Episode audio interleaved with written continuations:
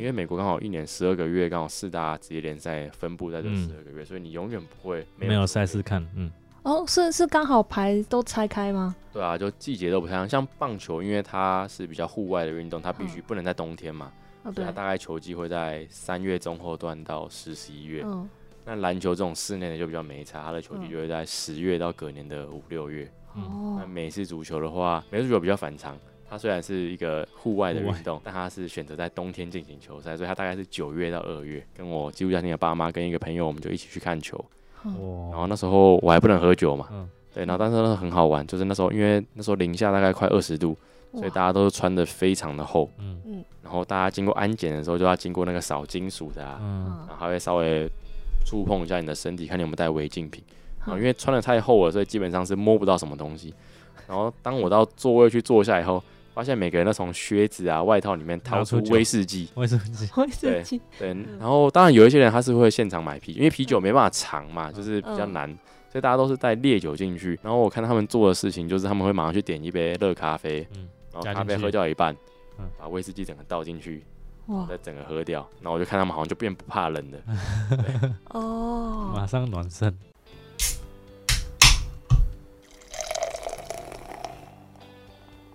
大家好，我们是有酒，有旅行，我是啤酒美少女九一，我是你的客制化选酒师 Terry。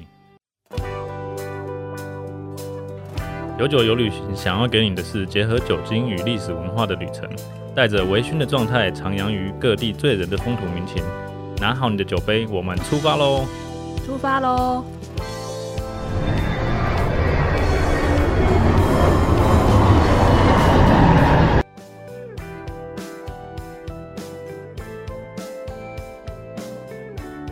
九一，你有喝过 The Shoes 吗？有，我在酒厂喝过，好羡慕哦，你有喝过 Stone 吗？有，我也在酒厂喝过。太令人羡慕了。既然都在酒厂喝过，那我们这一集就请你来跟我们好好分享一下你在美国有去过哪些酒厂，然后延续我们前面讲的，说因为你的公路旅行基本上就是想要去哪个球场为目的嘛，然后中间再看有经过什么酒厂或是其他的，对，嗯，我先简单讲一下，那时候因为我住在东岸啦，嗯。其实 Stone 进来台湾很久了嘛，嗯。然后大家应该也都知道他是从加州过来的，嗯。对，但是大家可能不太知道，Stone 在东岸，在维吉尼亚的 Richmond，就是 Richmond 是维吉尼亚的首府，嗯就美国的每个州都还会有一个自己的首府。它其实，在 Richmond 有一个超大的酒厂。然后哦那时候我去参观的时候，他们是跟我说，加州的 Stone 只供应整个加州，那 Richmond 东岸的这个 Richmond 的 Stone 酒厂是供应全美其他州。哦所以那个酒厂那时候我记得参观的时候，其实蛮震撼的，因为就它的设备化、产线自动化，整个是大规规模模在生产。对，规模哦，超大，比台啤还要大的意思。就应该有这个这个这个这个个数据我不太确定啊，但是那个酒厂其实真的，我进去的时候是真的蛮惊人的，就是真的很大。对，然后所以那时候因为其实美国这种精酿啤酒厂啊，它平常都是会提供你导览，嗯，那通常可能就是一个十块十二块美金，然后他会给你一个一小时的导览，嗯然后他同时会再给你喝个两三杯啤酒这样子。嗯嗯对，然后通常都是出发前他可能会先倒一杯，你自己挑，然后嗯给你边走边喝，然后整个导览结束以后再回去他们酒厂的 tap room，再让你喝两杯。嗯那你如果真的喝不够的话，通常在这种酒厂旁边酒绝对是超便宜，就可能一嗯杯三块美金、四块美金一个派杯这样子。哦对然，后加上又有很多台湾人喜欢的周边啊、杯子。我我我我我我我我。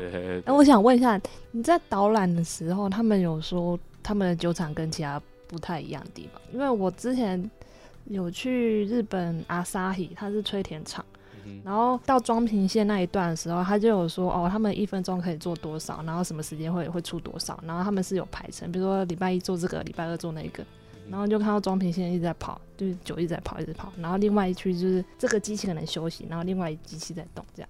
了解，我是没有特别注意说它是不是有什么跟别人不一样的地方，但我那时候参观过比如说有些小型的酒厂啊，它的 keg 啊，可能还是用人工人工把它搬到装填的装的地方，然后填充进去，再把它搬到灯板上，再装下一个。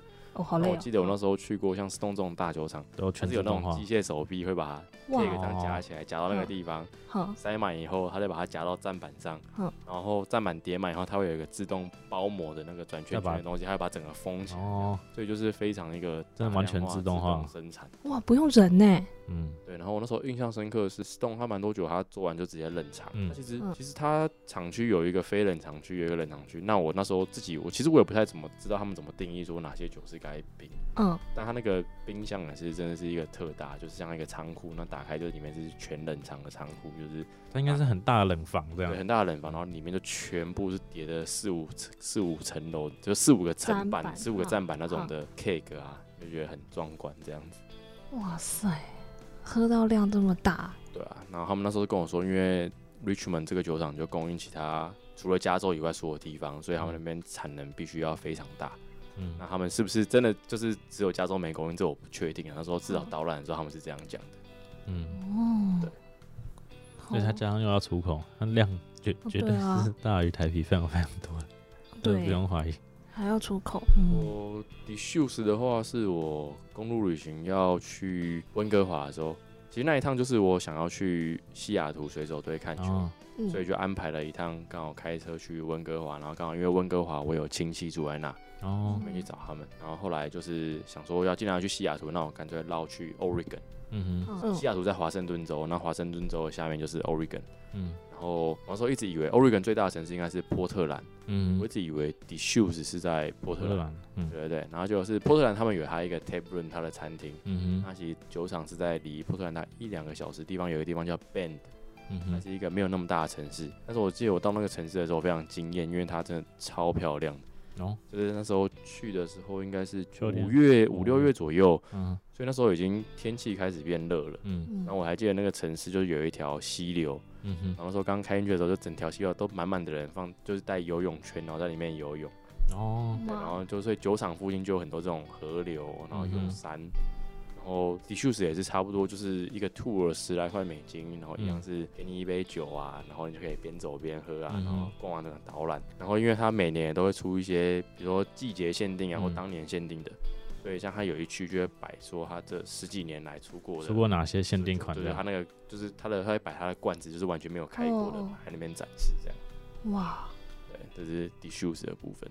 嗯他也有卖那个纪念品，它也是周边非常多，就是它有 T 恤啊，或者是，九一想问杯子是不是？杯哦，子对啊，哦，对，就是我有了，应该有一些杯型是台湾没有的，d i s h u s 跟 Stone 都进来台湾蛮久蛮久了的品牌了，哎，我没有 Stone 哎，没有 Stone。嗯，嗯，你可以去，到时候去的时候买一下。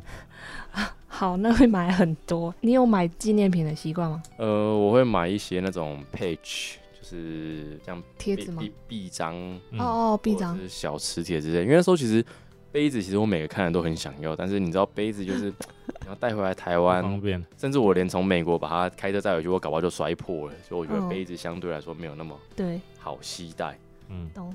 对，然后又比较占空间，对，不然我也是蛮喜欢一些特殊的啤酒杯的。对啊，一定要买杯子。杯控表示一定要去买。对，然后你你说那时候你有一些酒厂认识这些酒厂是在棒球场里面认识的。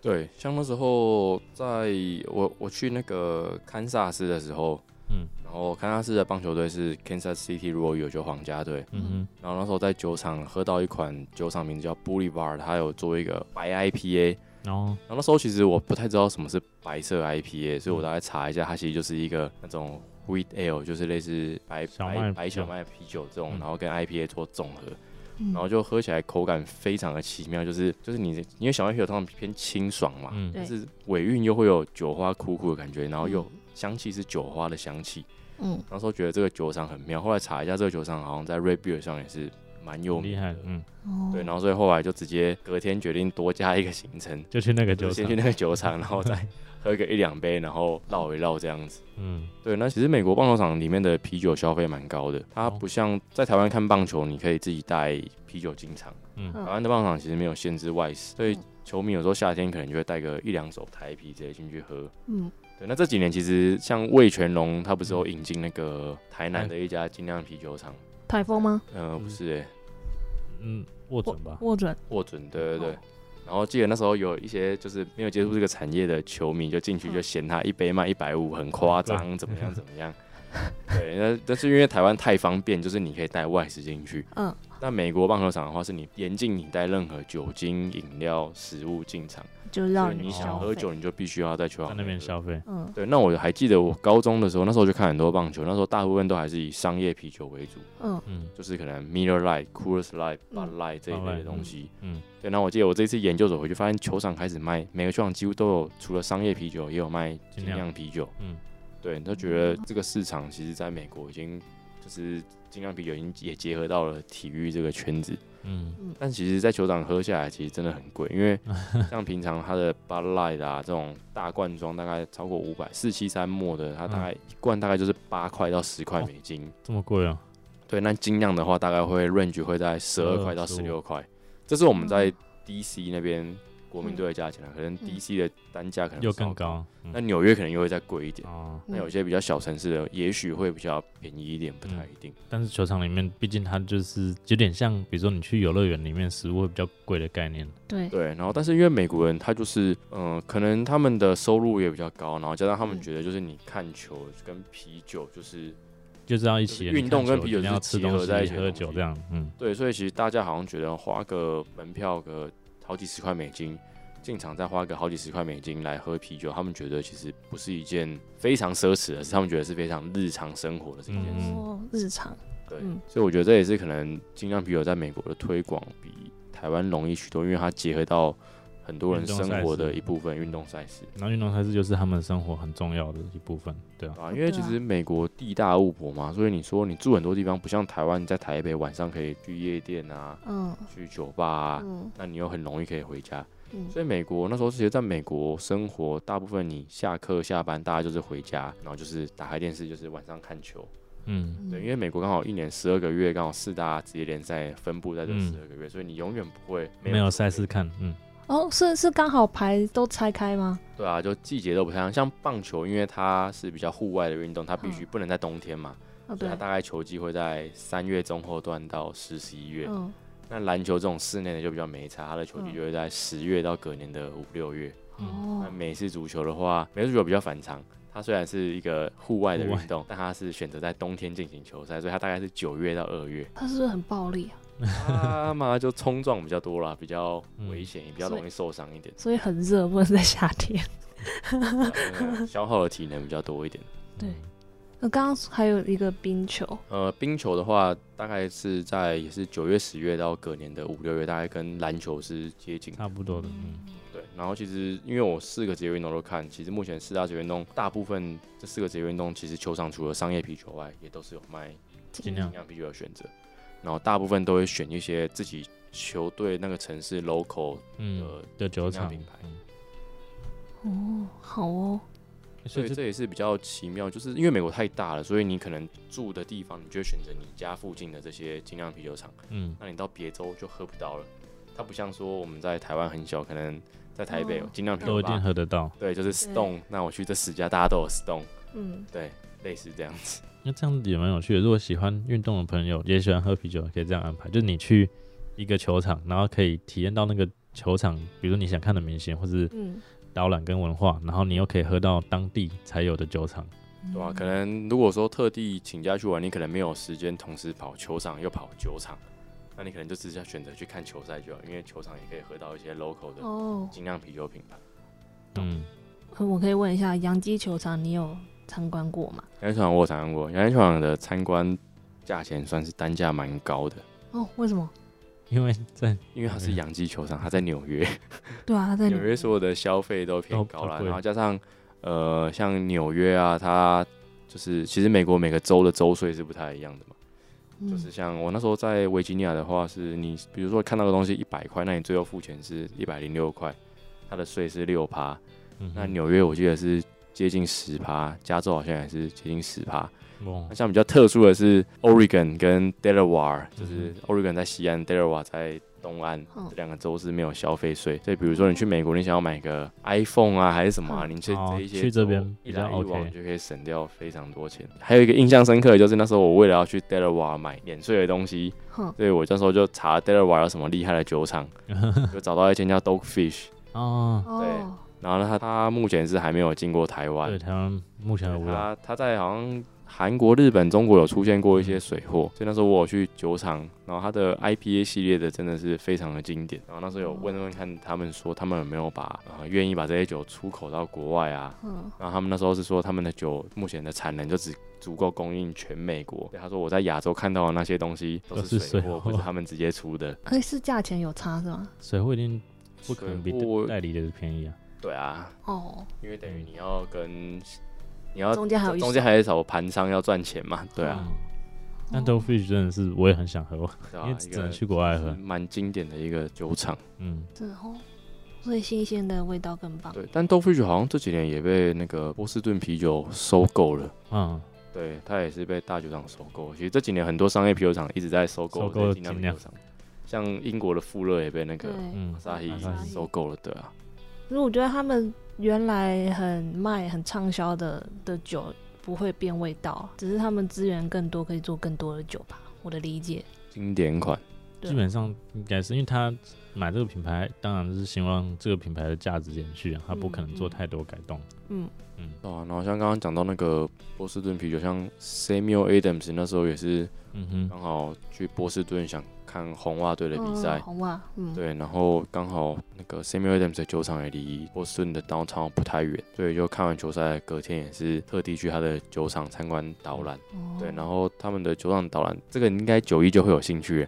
我还记得他们的参观好像是不用钱，就你要预约，那他送你一个小小的啤酒杯，哦。有免费的酒可以喝。好哦，对。笔记笔记，是不是因为他们规模更大，对，因为他们 Samuel Adams 应该是它是大量化它，号称是它它的它的基本上算是商品的非常大对，精酿啤酒已经接近商业啤酒了。对产量这么大，对对对，就有点像富勒在英国的的定位，哦，懂就。是真的他们的量都非常非常大。哦，所以，哎，那他们会酒厂会有自己当地的酒吧吗？不在酒厂里面的。呃，其实大部分的就是他们在 local 会有一些他的酒吧，然后酒厂旁边一定会有他自己的 tap room，嗯，然后一定会有提供一些餐点、食物这一类的东西。嗯，所以，所以其实他们的酒厂啊，除了我们这种外地来的会去参观以外，其实很多住在附近的人，他们也都会假日也会对对，去。假日直接去酒厂，可能待一个下午，然后在那边喝酒、吃东西、看球这样子。哦，因为比较便宜。对嗯，嗯，对啊，台湾都没有。台湾台湾你也可以去酒厂参观啊。台台好不兴盛啊，可能因为离市区比较远吧。那法规的问题啊，对啊啊，太小，台湾太小。嗯台北好像就建国啤酒厂而已嘛，就台哎、欸。好像是哎、你也可以去五谷的妖怪。因为美国比较好玩的就是，像台北的法规好像是你不能在台北酿酒嘛，你站在工业区这样。对，对，然后所以在美国大部分好像没有这个限制，所以你可以，他们很多 tap room 就是它的椅子就直接摆在那种发酵槽桶槽旁边，嗯所以你可以直接看到酒厂里面所有的设备，嗯然后它的 tap 就是也是在同一个区域。然后座位区在旁边，所以你可以，我觉得喝酒的时候很好玩，你可以看到酒厂里面一些人员在正在进行酿酒、嗯在工作这一部分。哦，嗯，酷哎，厉害有。点像你去食品工厂吃东西的概念了。它就是在酒厂里面，你就可以直接喝，就是他们的那个前店后厂这样。哦，对，前店后厂。嗯，嗯，但因为法国的问题，所以台湾没有办法实现这个。对，没办法。嗯，但有人想做了。你一定会想做啊，因为这个体验对大家来讲都是好的啊、是一个很特殊的体验。哎、所以你在看球赛的时候都会点啤酒。我大部分都会，就是我可能不会喝那么多，因为大部分都还是开球、开那个开车去嘛。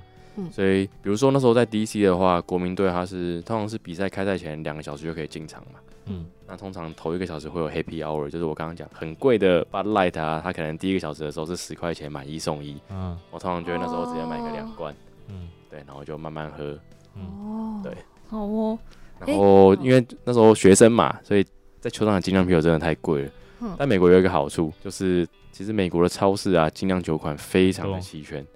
对，它不太像台湾，你必须要去高级超市，或者是一定要到精酿啤酒的 bottle shop，才有才能买得到精酿啤酒。嗯，就美国其实任何大大小小的超市，像最常见的 Walmart 啊，还是什么，就很多。就是，它的一定会有一区全部都是一些 local 的，真的是有销售全美，可能比较大厂牌销售全美的精酿啤酒，然后价钱就是非常的便宜，就常常你可能拿一手就是十十二块美金。哎好便宜哦，我那时候在美国都说这个是台啤价，台啤一手价。哇 对对，所以那时候就因为毕竟美国我开车这个问题嘛，所以大部分精酿啤酒如果我想喝的话，我大部分还是在家里自己喝了。嗯，对，我就会从超市外带就去量。贩店买一些回去喝这样。对，然后加上他们其实蛮酷的，因为超市它会有给你自己一个 six pack 的盒子，嗯，嗯所以你也不用说一个品牌一定要买到六瓶，你可以混搭。嗯，对，然后所以你可以试到各式各样不同品牌的精酿啤酒。酷啊，觉得很幸福。台湾就没办法。好了，我们不要一直崇洋媚外。不是啊，这个就是他们那边才因为因为因为美国也产啤酒花、麦呀、那台湾相对成本一定就是比较高啊，高，没有办法。嗯，对那但是就是你在美国一定是喝到最新鲜的东西，因为全部都是在地的，好，对吧、像台湾可能在台湾酿，其实只有水是台湾的嘛。对对啊，其他都没有。嗯，然后因为他们酿啤酒很兴盛嘛，那他们也会结合一些当地的节庆，像他们比如说国庆日啊、圣诞节啊，然后万圣节，他们都会推出一些特殊的和节气的啤酒嘛。对，像那时候我自己印象比较深，应该是万圣节。嗯哼，然后酒厂我已经不太确定，只是那时候去超市的时候就会出现很多 pumpkin ale。嗯，对，然后我自己是喝不太出南瓜的味道啦。对，但是我是觉得，就是你在这个节日的时候搭配这个东西，嗯，就是很有感觉。嗯对，然后或者是像 Saint Patrick Day 有些啤酒，它就不太确定它加了什么，但是它就是会变绿色绿色的。对，对，然后像圣诞节的话，可能就是会有一些 Cream ale Ale 啊、Christmas Ale 啊这一类的东西，然后有些人就会有一些特殊比较有节庆感的酒标出现。嗯哦，对那他们会加热喝吗？呃，我那时候有我有一年圣诞节是在纽约过，嗯，但是那时候我看加热大部分好像那时候因为很冷，大家加热都喝热红酒，啤酒加热我自己是好像自己没有接触过。嗯嗯，哦，对，好，可能欧洲才有，美国没有。就看当地的习惯了。嗯。对啊，然后像美国国庆也是蛮好玩的，因为我刚好在离 DC 很近嘛，嗯。所以国庆的时候就会到那个美国总统就职的时候，他们嗯。应该是在国会山庄嗯。前面有个大草皮，嗯，那其实中间还夹着华盛顿纪念碑、林肯纪念馆，它就是一个超级长、好几百公尺的草皮，嗯，所以那时候我们就是坐在草皮上看烟火，然然后后自己买个一两手啤酒，然后坐在那边偷偷喝，因为其实美国其实是不能边走边喝啤酒啤酒的，所以大部分你要喝啤酒，你通常会大家会拿一个牛皮纸袋对。装它包住，对。然后这样就坐着看不出来。对，影集都这样演。对啊，所以美国很多酒吧它它会有户外区嘛，嗯。它其实地板都会有标线说，这边是可以，超出这个就是不能有 alcohol，不能超出这个地方。嗯。对，因为美国其实是不能在路上边走边喝啤酒的，哦，嗯，学到了。它不像台湾很方便。现在台湾方便性而言，台湾是真的还是很方便。啊，加上这几年台湾不是很多 Seven Eleven 有生啤酒，嗯，对，所以夏天可能就进去买一杯，就边走边喝这样子。对对。哦，就各有各的方便。他们那边有很多酒厂，但是他们嗯没有办法边走边喝。然后跟你真的要买酒，可能就是酒厂或是超市。嗯，台湾是真的随处可以买酒，然后也没有刚刚讲的时间上的限制。对啊，没有时间上，加上他也不会很严格要求你的 ID，就是你在美国，你想要买酒，你就真的一定要带身份证。像假设说我们，你可能看起来像五六十岁，你完全不会被要求嘛。嗯，但是你在美国，就是你五六十岁，他其实也知道你就是年龄到，但是因为他们就是要扫一下你的 ID，哦对，所以他就是你没有带你的，其实美国没有身份证啊，都是带驾照，对，嗯对，所以你没有带的话，他就是没有不让你办法买，对，就是不让你买。他他会严格到连叫旁边朋友结账都不行。就他们其实对这个蛮严格，店因为他们其实这样做的话其实是处罚的，所以他们店员也是非常是保护自己，他们也是保护自己，哦，对，不然他也会有法律责任。对啊，嗯因为我之前在澳洲买酒，忘记带护照，然嗯后就叫旁边人帮我结账。就是就这个这个过程是店员完全看在眼，然后店员就不帮我们结。哦，嗯，嗯，所以美啊，国美国其实他对这种二十一岁以下饮酒，虽然说你觉得好像高中生，大家大家大家觉得都是有在喝酒，但就美国其实对这个管制还是相对蛮严格的。对啊，那节庆啤酒你有比较印象深刻的酒款吗？节庆啤酒，我个人是还好哎，我不太会特别去追一些太特殊的东西。哦，所以就是在看球赛的时候喝到，就对这样。大部分就是这样。然后那时候刚好交换学生的时候，因为是去威斯康星嘛，所以那时候后来我研究所的时候再回去，就有特因为高中交换的时候还没有满二十一岁，所以没有办法正大光明的去参观酒厂，嗯所以那时候其实在家喝了很多美乐啤酒，嗯，那时候觉得还不错。那台湾现在好像现在很少见了。几乎就台湾以前有卖一个 Mirror High Life 还是什么，但现在几乎没有什么美乐啤酒。嗯，但就是我个人还蛮喜欢，所以后来研究所的时候就决定一定要回去威斯康星参观美乐美，乐酒厂。嗯哦，对，然后美乐好像历史也是很悠久了，所以它那个酒厂它有成立一个新的比较现代化的，那旧酒厂同时也有保持在营运。哦，对，然后所以他我觉得非常体验非常棒啊，因为他那酒厂真的很大，因为毕竟像刚刚参观 Stone 都觉得很大大。那这个那你说到美乐这种更商业的啤酒，它的酒厂规模更是就是你无法想象。那所以你参观的时候很震惊吗？很震惊啊！而且美乐它这个参观很好玩，就是它是你也是付钱参观，嗯然后他会先让你，他会展给你展示他们用的啤酒花、嗯用的麦芽、用的酵母，嗯然后嗯，他会让你你摸得到也闻得到，哦，嗯，对。然后它一样是你结束以后，它也是有个 tap room，然后你可以喝所有美乐 Coors 他们嗯同集团出的所有啤酒，嗯哦，对。然后我觉得纪念品区最酷的是它有各式各样的 tap handle，就虽然一般人家里可能一般人买这个一般人家里可能没有那个，但是美国他他们会有卖一个板子，就是你可以把它锁上去。哦，所以比如说你在家里，收集可以收集收收集周边的概念。哦跟收集车要干嘛？自己家里买一个规划有一天自己开 table 就可以用上可以。用得到了。牌全部不一样这样。对，好哦，诶你们都会开 party 吗？圣诞节、国庆是哪些？圣诞节跟国庆日嘛，因为其实圣诞节刚好它会在落在寒假，嗯嗯，所以大部分的同学可能就会回台湾了。对，那我有一年寒假也是回来，然后嗯有两年是在美国过的，然后那两年就是因为其实美国这种圣诞节啊，它有点类似台湾的过年啊，嗯，所以你主要是会跟你的家家人。人聚在一起，哦。就是哦，他们比较不会在这个时间跟朋友出去干嘛。嗯当然，以我们国际学生的角度来说，我们如果在美国，我们就是跟朋友一起过嘛。嗯。但以美国人来说，他们就是一个非常重视就是家庭。家家庭的时候，因为其实美国他们大部分学生大概在十八岁以后就是会搬出去自己住，不像我们嗯台湾可能会比较重视家庭，会跟爸妈继续保持不错的关系。嗯所以圣诞节、感恩节这一类的，他们其实是非常就是一个很家族、很传统的节日，要团聚的日子，就是要团聚的日子。哦对，所以我还记得我交换学生的时候，因为我住寄宿家庭，然后说嗯圣诞节、感恩节啊，他们的就是他们的小孩啊，不管嗯住多远，都都会回来。都要回来，然后大嗯家也聚在一起，然后大家都会准备礼物给所有人。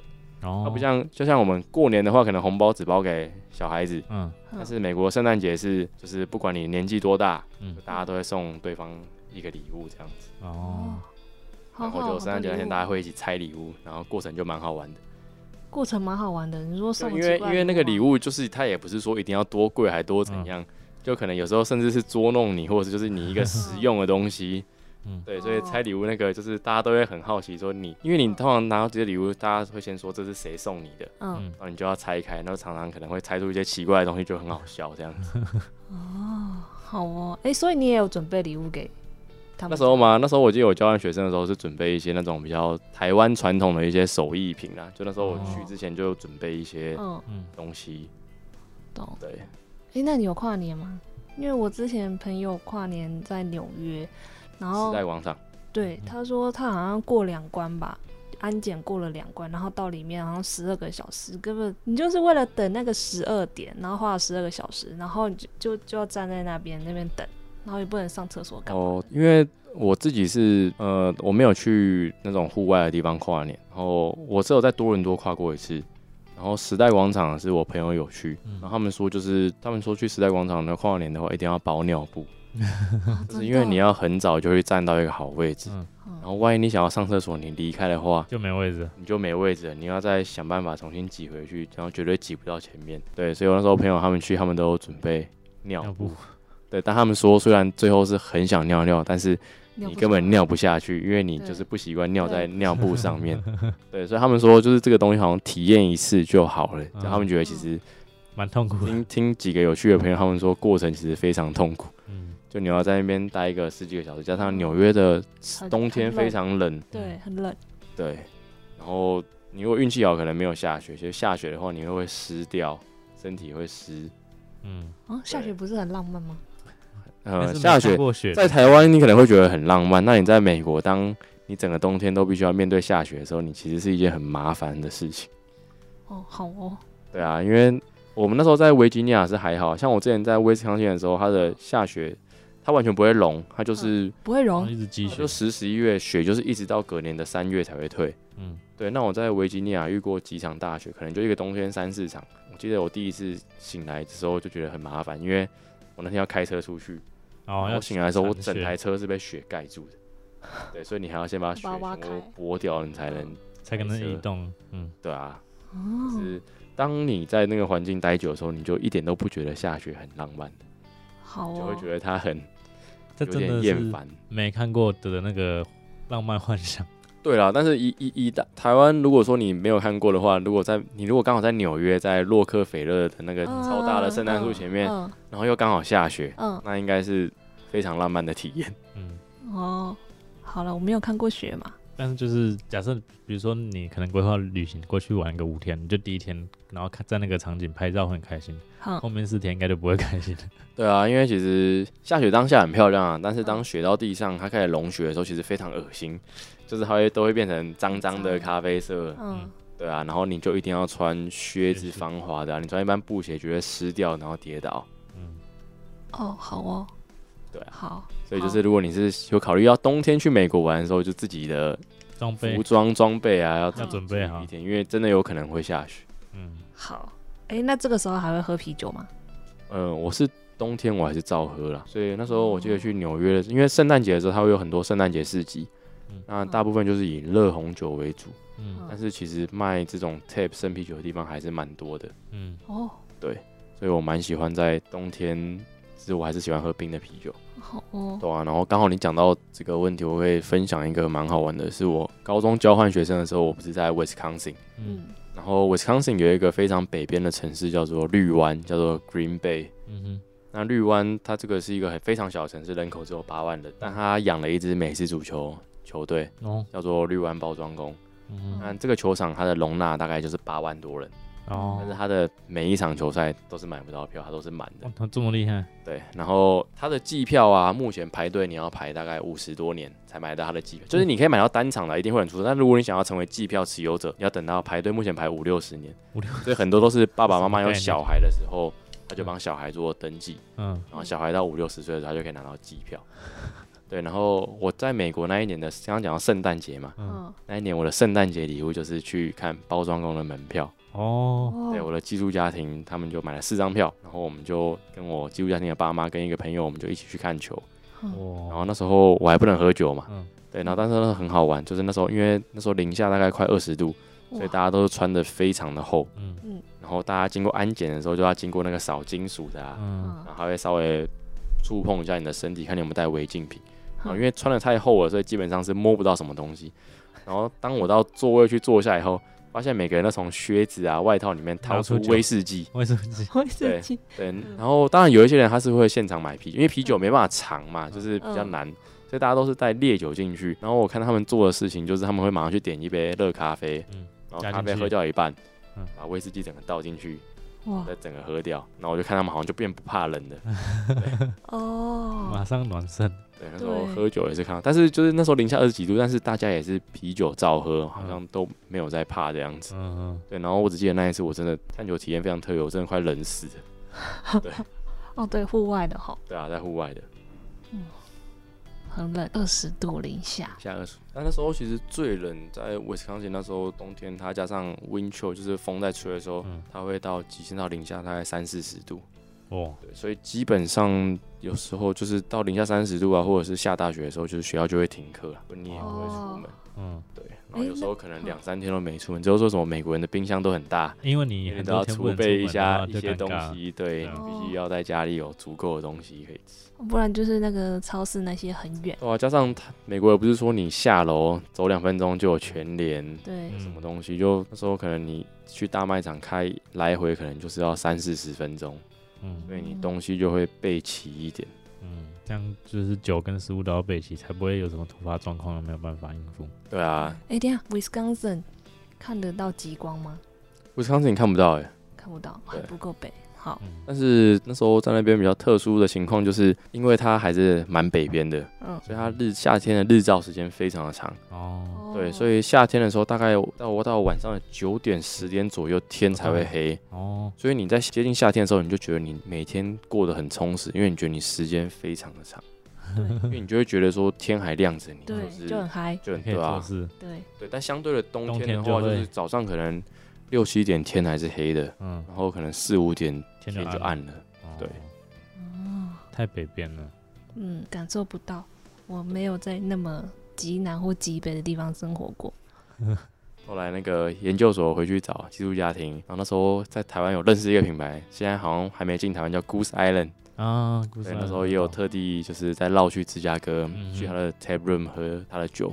嗯对啊，前几年好像在大陆有有设厂嘛，嗯，对，但台湾就一直没有。一直没有进来。对你那时候有他喝他的那个 beverage 哦，b e v 酒我没有喝到，哦，对我就喝他几个嗯 IPA 跟经典款的。对经典款的东西而已。故事艾伦也是，如果有机会去国外，一定要喝一下的。哦，好多 Goose 品牌 Island 算是一个在美，因为 Goose Island 算是卖到全美了，它不是只有芝加哥限定，嗯所以很多球场都有卖 Goose Island 的啤酒。嗯，哦，但台湾喝不到。当然喝不到。目前喝不到，希望未来有机会。好，厂商们加油！而且他有的，你看说他那时候连去那边都没有喝到他的统称的系列，他就是他厉害的是统称是吧？他统称，就他算早期开始做统称啤酒的，哦然哦后也做的很好。哦，嗯是美国这几年有什么印象深刻的食物要推荐的吗？食物吗？因为其实我对各国的食物我接受度蛮高的。嗯，那我研究所那时候住在北维吉尼亚的时候，那边其实是一个韩国城，那边韩国移民非常非常的多。嗯然后所以那时候我就大概一个礼拜可能会吃两到三天的韩式食物。哦，很哦，多哎，对，然后加上因为那时候刚好那边韩国移民多，所以蛮多同学是韩国人。韩国人，对他们可能也不太会讲韩文了，他们就是已经是移民的第二代。哦。对，，但他们就是爸妈可能在家都还是煮韩式的食物，嗯。所以我们很常会一起约去韩式餐厅。然后那时候我才发现，我们那附近有两家 Honey Pig，嗯哼，就曾经来台湾红红了一阵子，嗯。后来好像店收掉了。收掉，嗯。对，我一直以为这是一个韩国品牌，后来才知道它就是在我们维吉尼亚创立的品牌，韩国人在那边做的品牌。从那边发迹的，对，从那边发迹的、哦。这件事，我觉得还蛮特别的。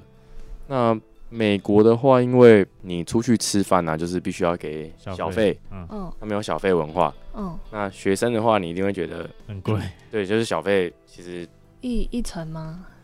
嗯、它是根据中午的话，大概会给十趴到十五趴，十到十五然后晚上基本上大概会十五到二十。哦，嗯，对，这是一个，也不是说一定啦，它是一个有点不成文规定。不是不给，不是会被摆臭脸。嗯，因为其实美国餐厅的服务生的时薪非常非常非常的低。那他哦我们给的这个服务费不像台湾，就是餐去吃到饱，你给十八服务费，这个是餐厅赚走的。嗯，对对，在美国，他这个就是真的给。给服务生的钱嗯，哦，对然后比较特别的是，像你如果是付现金啊，你可能就直接算一下大概多少，你就会把钱放在桌上就走了。嗯那如果是刷卡的话，就是他的签单回来的时候你要签名嘛，然后嗯下面还会有一栏，就是你要给多少小费嗯嗯然后我觉得这个很酷，因为你填完以后，你还他以后，你隔几天你信用卡刷的那个账单嗯，钱就会变成是你有加上这个哦小费的金额。然后他就直接刷在一起，已经对，他就在，刷在但是你那就是你小贝那个，因为他卡已经还你了，嗯。就是你也不用再给他补刷，就是他、哦。就他不知道怎样，哦。他就是可以把你自己填的这个金额加到你原哦始那一哦，原来是这个意思，消费上面嗯。哎，这样给多少都会知道嘞。他一定会知道啊，知道啊，你自己填的啊，他是给你自己填的，就是他会有一个你今天消费多少钱，对，然后再给你一格是你自己填你要给多少小费，嗯，就正常给签单之后多付一个问你要多少小费的单子，这样，对啊，然后因为其实美国，如果你说你自己煮东西非常的省，那你如果出去吃饭，其实你在 menu 上看到一个二十块美金的东西，嗯，它其实不会是二十块美金，因为你还要加当地的税。哦，对你最后要给加小费小费，一开始去的时候当然很新奇嘛，就是没吃过餐厅都要去啊。但其实发现这样不行，真的 爱上花荷包。花花费太大了，所以后来其实都会去呃一些亚洲超市啊、大卖场买一些东西，开始自己煮，嗯，嗯，对吧、所以其实大部分好像留学生最后都会厨艺会越来越好。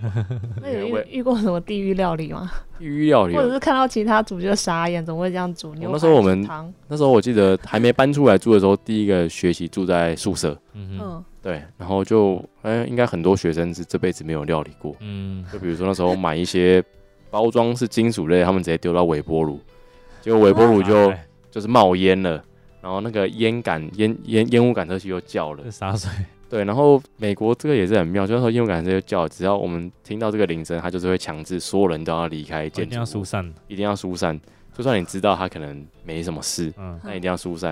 然后最妙的是疏散完其实也没什么事，但是那个警铃有响，消防车就会来，然后你要等他们全部巡完一次，才可以回再回到房间。然后哦这件事我记得我那时候住宿舍半年遇到了三次，然后有一次天气超冷，嗯，因为美国室内有暖气，所以你在房间其实根本就没感觉。不会不会穿太太厚重的衣服。哦，他马上赶你出去，是你也来不对，然后所以你也不没什么时间去抓你的厚外套，因为它就是嗯。烟雾感的时候，就是楼管，他就会马上把你赶出嗯，大楼，嗯，然后你就要站在外面大概二十来分钟，等消防员检查完没问题才能。才能回去 房间里面，就真的超冷。我就觉得好像金属的东西不能进微波炉，大家应该要有这个概念。那后来发现好像很多留学生可能从来没有做过这件事，就厨房，对他们就那时候发生两三次都是一模一样，就是把那种有铝箔包装的东西直接放到微波炉里面，然后加热，然后才发生这种事。天哪，知道是哪一国人吗？我不太确定哎，因为都都都都没有人承认，应该没有人敢承认，承认会被大家打死。你害我在外面冷二十分钟。对，没有承认。是，对，然后后来那个离开宿舍搬出来住，就这件事情才消失。自己弄就不会遇到这个。对对对对，哎，等一下等一下，我突然想到，那你公路旅行是自己带三明治吗？呃，没有，我都会吃一些比较素食类的餐厅。是不是像麦当劳那一类的吗？呃，麦当劳的话还好，因为我觉得台湾的麦当劳真的好吃很多。当你去美国，你吃过美国麦当劳的时候，你就知道它动作有多慢呐、啊，那其实东西真的也不怎么样并没。有那么好吃，就会觉得台湾的麦当劳其实非常的精致。哦，对然后，所以我在公路旅行，我比较喜欢吃美国有一个连锁的中式餐厅，叫做 Panda Express。哦，对它，它是卖非常美式的中餐厅，嗯但是就是我们在美国的时候，就会真的就很想吃。就这个店如果来台湾开，就会倒掉了。但是你在那边没有对，但是你在美国没有太多选择的时候，你就会觉得，嗯就至少它是一个你可以相对接近相对接近亚洲食物的东西。嗯对，然后其实也吃美国有很多那种连锁是卖比较墨西哥类的，taco 哦，Taco Taco Bell Bells 或者是 Chipotle。嗯对，然后我蛮喜欢 Chipotle，因为其实你一直吃可能素食餐厅、汉堡这一类也是很腻。嗯那像 Chipotle 的话，你可以吃到蛮多一些沙拉类的东西，嗯哦，它可能会有 taco 或者是饭，然后上面是铺沙沙酱啊、一些鸡肉啊、一些洛梨酱，是，就会比较健康。然后因为其实你你在整个 road trip 过程，其实你很累，嗯，所以你在吃炸的还是高热量这些油腻，我觉得你会觉得很很不舒服很。不舒服。哦，对，然后所以我后来就会挑一些这种 Panda Express 或 Chipotle 这种嗯，还会有一些蔬菜类的东西。哦，哎，那有吃寿司吗？寿司吗？嗯，在美国就是美国寿司很难吃，美国寿，司其实有的地方不是，但因为美国内陆太大了，嗯所以内陆的寿司其实生鱼片我是觉得它其实不是那么新鲜，它可能嗯有冷嗯冻很久还是怎么样。嗯对，那刚好因为我们之前是在东岸，像威斯康星那时候在中部嘛，我嗯去了很多寿司，他们带我去吃一些日式料理，我会觉得就是不好吃。但是在东岸相对来说，就是有一些日式料理是真的日本人开的，就味道都还哦。OK，、因为因为可能靠近海边。嗯，哦，对，好，但是那个美国人对那种寿司吧或者是铁板烧，他们都非常的好奇。所以美国那时候我去吃铁板烧，他们铁板烧跟秀场一样，就是他会做很多花式特技，嗯。对，就是点火啊，嗯。或者是把肉就是在那边抛来抛去啊，嗯鸡蛋那边抛来抛去啊。哦，嗯，台湾不会，就是啊他们的另外一种体验。然后美国我看比较多类型的，应该就是除了自己基本的美式以外，就是墨西哥跟印度。就美国人还蛮喜欢吃印度咖喱，就嗯他们蛮喜欢印度印度料理的。他们他们的那个咖喱是有分各种颜色，然后对啊，蛮多颜色。然后强中弱这样。对，我自己是没有那么喜欢吃印度料理，但是当地的可能印度移民也非常多啦，嗯所以印度料理的餐厅也相当相当多。哦，印度到哪里都很多，在澳洲也遇到很多印度人。哦，因为他们就跟中国一样，人人口人太多啊了对啊，人人口多往外移。嗯对，没错。那 Leo，你回来台湾有吃到什么比较道地的美国料理的餐厅吗？呃，就其实我对美式食物蛮不排斥的好，然后但是我觉得台湾的美式餐厅就是它会为了要在地化，嗯所以我觉得跟我在美国吃到的味道都不太一样。哦所以我觉得我个人就偶尔会吃，但我没有特别哪一间喜欢的美式餐厅。但是我觉得这个就可能就跟我刚刚提到的那个 Panda Express 一样，嗯就是在在美国开的一个很美式的中餐厅。那他可能在台湾开活不下去，但是他美国的时候，就是我们这些留学生，我们就是偶尔就是想念家乡的味道的时候，就就会会吃，就会去那边吃。加上他的就是每个州都有它的店，它算一个分布很哦广的连锁店。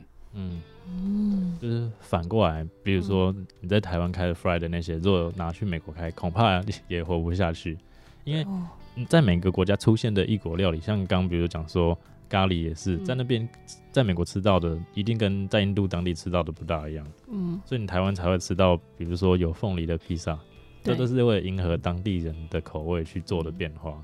对。还有有鹅啊的披萨，对啊，如果这个拿去意大利，大家应该会觉得很被瞎吧？对，会被打。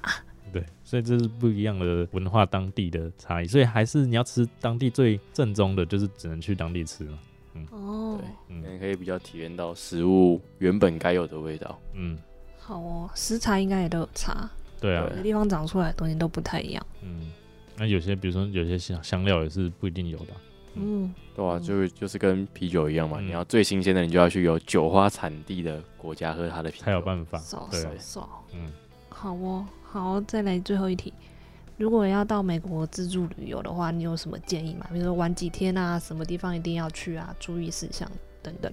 我觉得如果第一次去的啊，你可以可能可以先从大城市下手了。嗯对，那大城市的话，其实像西岸的这几个大城市啊，西雅图、洛杉矶、旧金山啊，我觉得它因为西岸非常多亚洲人，嗯，所以你可能去会觉得它其实很多亚洲餐厅啊，路上很多亚洲面孔的，它可能就整个很像亚洲啦。嗯。对，那中部的话，像芝加哥这一类的啊，它就是非常传统的美国。嗯。像中中部，就是你离开大城市，就是非常乡村，就是美国弱农业的产地，嗯哼那可以体验到很原始美国的生活。嗯。嗯。那东部的话，就是美国最早期发展的地方，当初欧洲人就从东部进去了，嗯所以像呃纽约、波士顿这边，就是新英格兰地区有非常多老建筑，嗯。对，然后加上又是他们哦。的商业跟政府的重镇嘛，就 DC 啊、华尔街嗯。都在东部，嗯。所以我觉得可能看你先，你比较想要看到什么，你再选择地方。嗯。那如果说你已经去过很多次了，你想要有一种就是想要自驾啊，嗯，自己出去玩的话，那我觉得因为可能看也要可能取决于你去的天数啦，嗯。对，然后再决定说你要选择哪一个行程。因为像像我这种从东岸开到西岸，我觉得你可能没有抓到两三个礼拜的话，我觉得都会非常匆忙。嗯哦，对，然后所以我觉得你可以设定，假如说你只是只能去十天，那你可能设定四五个周、五六个州，嗯然后就是这样绕一圈就好了。你可能就租车这样绕一圈。哦对，那我觉得可能比较需要注意的，假如说你想要自驾的话，就是美国租车其实非常方便，价钱也不会太高，好，然后油价也蛮便宜的。撇除现在，现在 涨到非常的贵。嗯，对，那不然的话，我觉得就是租车要注意的，可能就是你保险，我是建议就是你保到最高啦，嗯就是因为你避免任何出事。对，然后加上我觉得那个，就他们好像还有一个额外的是窃盗，因为其实现在前阵子很多台湾人在去西岸玩，啊旧金山，然后就是他们就只有保车险，没有保车内的东西，然后哦车窗都被敲，护照什么都被偷走，那个东西就就没有在赔偿。城堡范围了。对，然后你又要在当地办事处重办护照啊，哦里亚扎就很非常麻烦，哦，然后耗很多天哦。对啊、嗯然后美国的话，其实台湾现在大部分人好像还习惯现金交易，那美国是连摊贩什么嗯各式各样小店都是刷卡为主。嗯然后美国现在非常多店不愿意收一百块美金的钞票，不好找。他只对不好找，他只愿意收大概二十。美国就有一块、嗯五块、十块、二十块、五十块、一百块，哦，对，那其实一百块现在非常多地方不愿意收，嗯。加上美国的，因为它是有分嘛，它有那个嗯 cent，、还有嗯 dime，、嗯。所以它其实零钱非常复杂太多了，太多了。所以加上美国已经大家都非常习惯出门只带信用卡或使用电子支付，嗯。所以我觉得就是你可以准备一张去国外没有手续费的信用卡，嗯。相对来说会方便非常多。嗯对，不然你在付小费的时候，你绝对会非常的头痛，因为你根本就不知道该怎么付。所以通常就是我通常都刷卡嘛，然后来看最后吃多少，手机乘个零点一五，乘一个零嗯，乘个一点一，乘个一点一五，然后这样直接填上去。对，哦所以我觉得可能是信用卡租车这方面比较需要注意。那其他的可能就是看个人啦，主要就安全就好嘛，嗯对吧、就开车不要太过疲劳啊。嗯嗯这样子。那治安的话，我个人觉得美国治安不算太差，就是我个人目前这四年自己啦，我自己没有遇过自己的经验对，都遇都蛮 OK。加上就是呃，有些人说美国人比较冷漠，但其实我们在旅游的过程嗯有一些需要帮忙的，我们去嗯寻求一些协助啊，就大家还蛮愿意帮忙你，告诉你说路怎么走啊，该去哪哦边。嗯对，所以我觉得这个比较没有那么有挑战性。嗯但是我觉得跟个性也有关啦。就如果你呃，因为其实英文大家应该从小到大都还可以接触，所以基基本上的沟通应该都还 OK。嗯嗯那如果说你没有把握的话，或许说第一次你可能可以跟旅行社去，哦对。但我觉得美国其实是一个自己去玩会比较自驾好玩的地方，对，自驾其实非常舒服。对，加上你不用担心啊，因为美国真的是地大物广，所以你嗯。开车停车格非常大，嗯。对，然后马路也非常大，嗯。你去郊区人烟稀少，所以嗯。开车其实是一件在那边非常容易的事情。好哦，对，谢谢李友今天为我们分享的美国有球场有酒场，然后自驾的注意事项。嗯，我们这集讲完了美国的旅游跟自驾点点滴滴，嗯那下一集就是我们一样要来进入酒精为主的部分，嗯，然后利友跟啤酒也是有很大的渊源跟关系，嗯嗯那我们就下一集来跟大家聊这个部分，这集就先到这边，拜拜。拜谢谢，拜拜。如果你喜欢我们的节目，请分享给身边的好朋友们，也欢迎到 Apple Podcast 给我们五星好评。有什么想听的主题，也可以到 IG 私讯我们哦。谢谢大家 Cheers。，Cheers。